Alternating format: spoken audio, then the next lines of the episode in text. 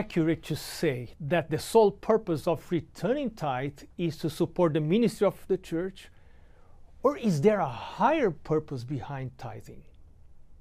To begin with, it is crucial to distinguish between the why we are commanded to tithe and the how tithes should be utilized once they are given.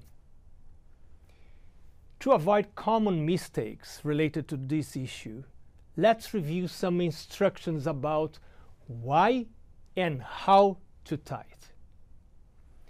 First, let's see why should we tithe. The first reason why we should tithe is that tithe is an expression of trust. Every time tithe is brought to the storehouse according to God's prescription, it testifies that the worshiper believes that there is a God in heaven, that He is the sustainer and the provider, and that they still believe in the Bible as God's Word, a reliable guide for life.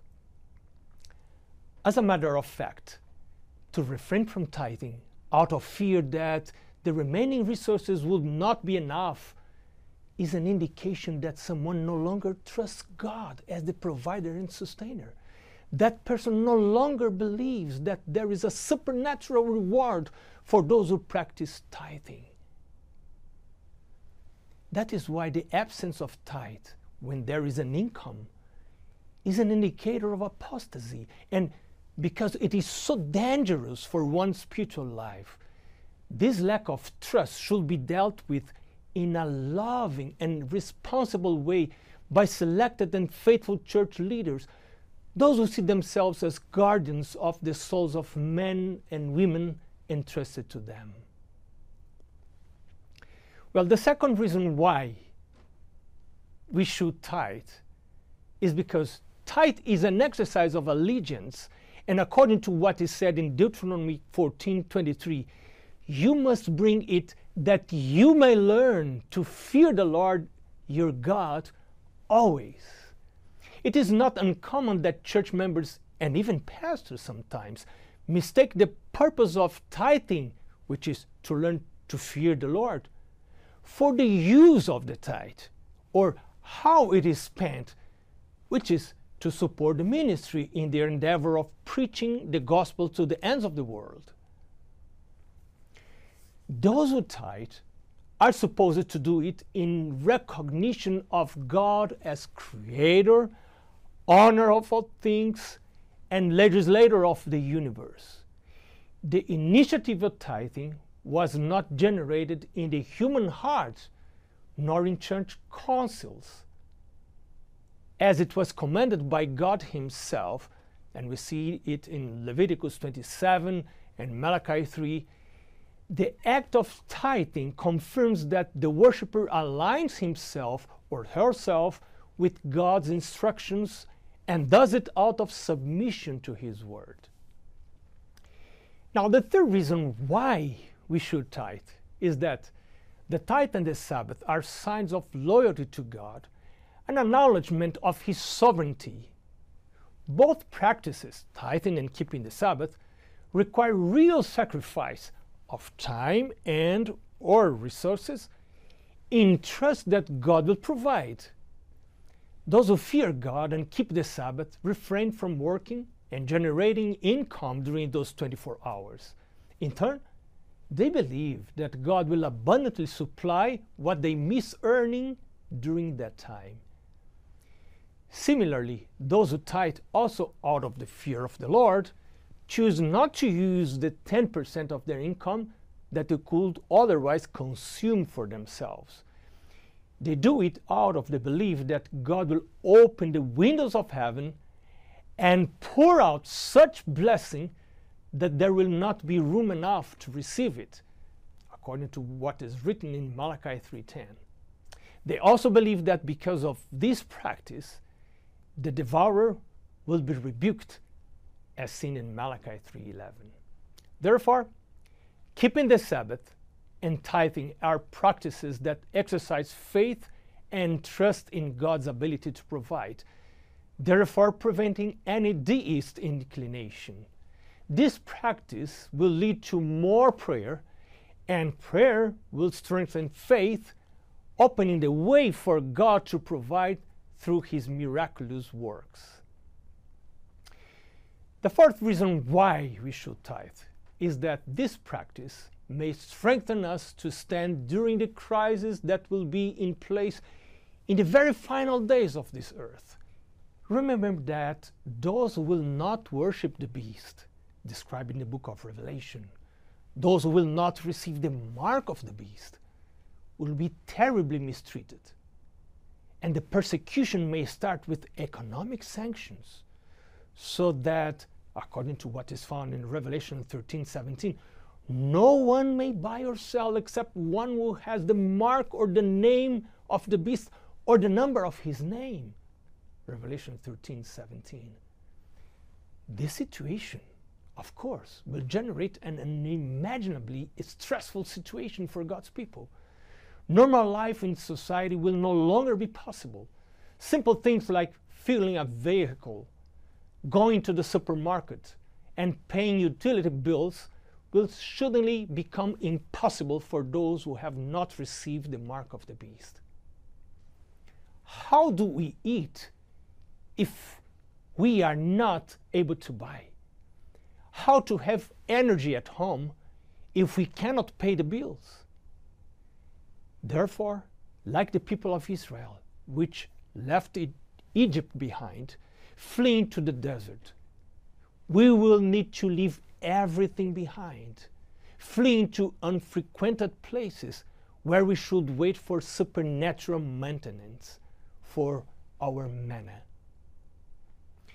But not all will trust God in this way. What about those who identify themselves as Christians but who have not practiced trust in God during times of relative peace through actions like tithing or keeping the Sabbath, for example.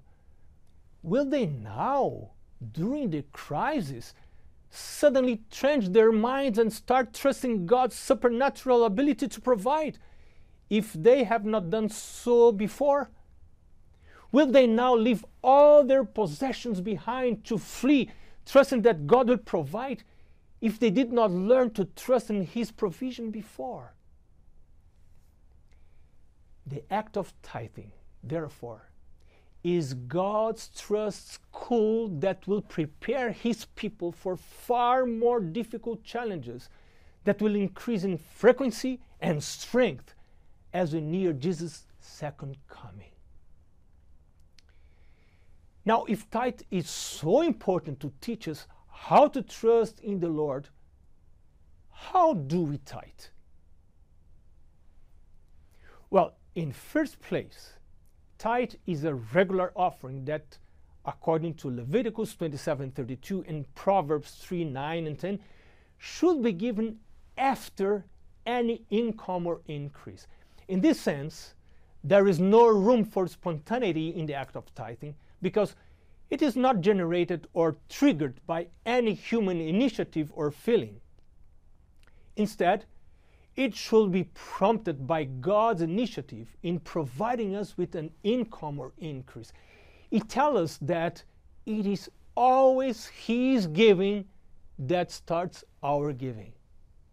Therefore, the regularity by which we tithe should follow the regularity by which God gives us some financial increase or income.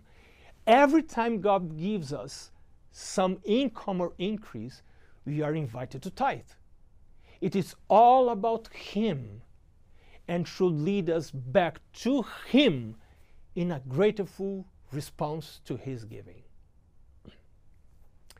Second, the tithe is a proportional offering given as an established proportion of every income or increase. There is also no room for human spontaneity in this aspect, as God has not left humans the task of choosing what proportion to give as tithe. Instead, He has established a specific proportion, one tenth or 10%, as the measure of our obligation, and humans should not modify it. Multitudes in the world are living in a financial mess. And one of the reasons is that they do not have any control over how much they earn or spend. So, by requiring that humans should give a proportion of their income or increase, God is indirectly compelling them to accurately assess their earnings. It is obvious that without knowing exactly how much someone is earning, it is impossible to give a faithful tithe. Therefore, for our own sake, instead of modifying the percentage or giving a random amount as tithe, we must stick to the proportion established by God, which is 10%. It is told that a church member was lamenting to the pastor about how much he was tithing. It is too much, he said. The pastor immediately invited him to kneel and pray. And to the church members' dismay, the pastor prayed, Dear Lord, this poor brother is suffering because he's giving too much as tithe. Please give him less so that he can return less to you. Now, the third point on how to return tithe is that tithe should be brought to God's storehouse, according to Malachi 3:10. The place where the tithe should be brought was also not left to human discretion. And we see this truth also in Deuteronomy 12, verses 3 to 6, verse 8, and verses 11 to 14. By bringing all tithe resources to God's established place as an act of worship, God's people are united. But besides unity in adoration, bringing the tithe to the storehouse also promotes the unity of purpose and action. Funds that are brought by all should be managed in a corporate way using the representative system, not according to individual discretion. Also, the bigger amounts of resources which are gathered in the storehouse will allow God's people to think bigger and to distribute it in an equitable way. Because of this method, God's work can start and grow even in regions where tithe is not given due to the absence of believers. The fourth point about how tithe should be given is that tithe funds should be spent according to God's directions he determined that the tithe should be exclusively given to the Levites in return for the work which they perform, the work of the tabernacle of meeting. Numbers 18:21. Even though there are no longer Israelite Levites leading God's temple and we are now in a different era, the principle remains. Those spiritual Levites which are appointed and authorized by the body of Christ to work exclusively as spiritual leaders of the flock and are not involved in any other secular endeavor should be sustained by tithe funds. By the way, a clear allusion to this principle is also found in the New Testament in 1 Corinthians 9, verses 3 to 14. Because of the storehouse principle, the Adventist Church adopted a representative administrative model. According to this model, individual churches never pay their own pastors. Instead, the tithe funds are in their entirety sent to the storehouse.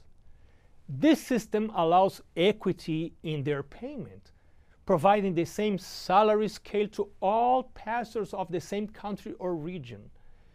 In the Adventist Church, pastors of small or very poor districts are under the same salary scale as pastors of big and wealthy districts.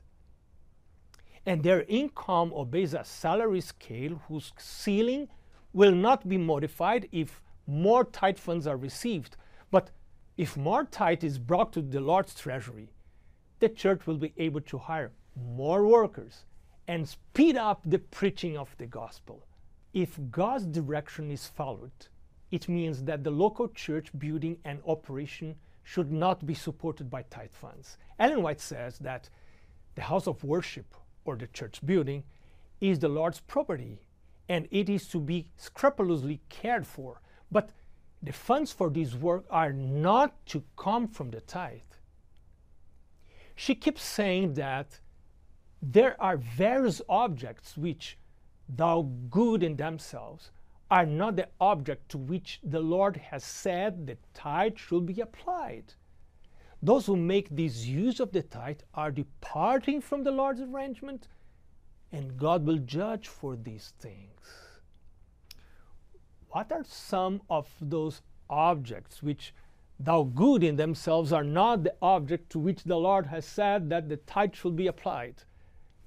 Church operation may be one, building or maintenance of the church building, Adventist education, the support of the needy, good and reliable supporting ministries. Those are just some examples of objects that the Lord has said that even though good in themselves, they should not be supported from the tithe. It is for the support of all those missionary agencies, starting with the local church and extending to the foreign missions that our offerings stand for. Now, to conclude, God is the one who tells us why to bring the tithe and how those resources, once gathered at His storehouse, should be spent. According to His word, tithe will only become tithe if, number one, it represents the right proportion, which is 10%. Number two, if it is brought to the storehouse as determined by him.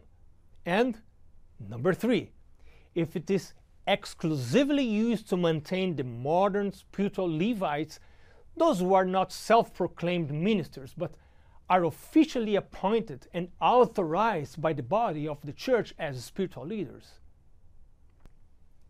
This is how the tithe funds should be spent. But even more important than that is why we tithe.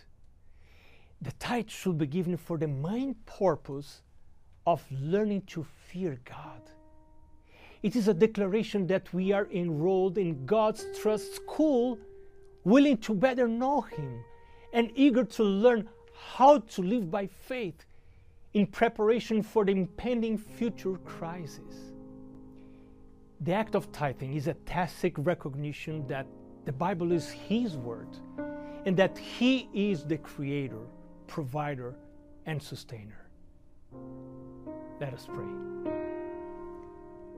Our Heavenly Father, we thank you for the great opportunity we have to be enrolled in your school of trust.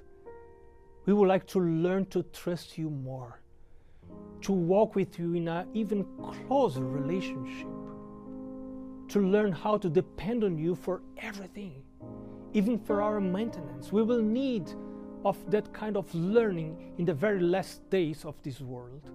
Help us, Lord. Guide us.